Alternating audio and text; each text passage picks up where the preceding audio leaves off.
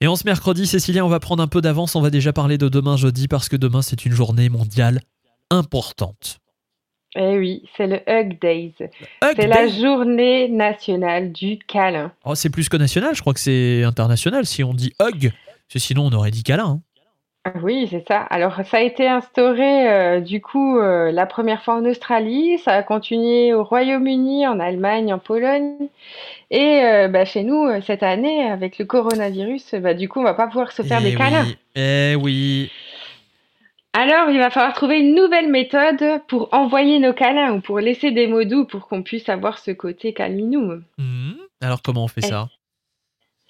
Alors, il y a plein de choses qui existent. Il y a euh, ce qu'on appelle les pots à câlins.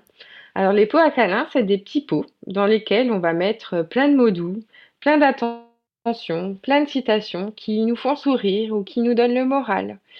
Mais on peut aussi, avec nos enfants, ben, faire des bricolages tout doux. Euh, là, ben, il y a eu beaucoup de neige la semaine dernière, donc du coup, les, les enfants ont encore en tête les bonhommes de neige. Hmm. On va prendre euh, des dés de coton et du coup, on va pouvoir euh, faire des bricolages et des cartes à envoyer avec du coton, des bonhommes de neige et envoyer du coup à tous nos proches qu'on peut pas voir et qu'on peut pas serrer dans les bras en ce moment. Bah, des petits mots doux, ça fait toujours plaisir d'avoir euh, une petite carte dans la boîte aux lettres et puis pour ceux qui l'ont oublié, ben vous avez encore jusqu'à la fin du mois pour souhaiter vos bons vrai.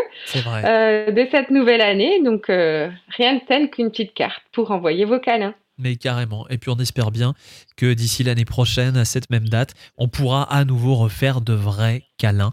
En tout cas, on a hâte. Merci Cécilia. À demain.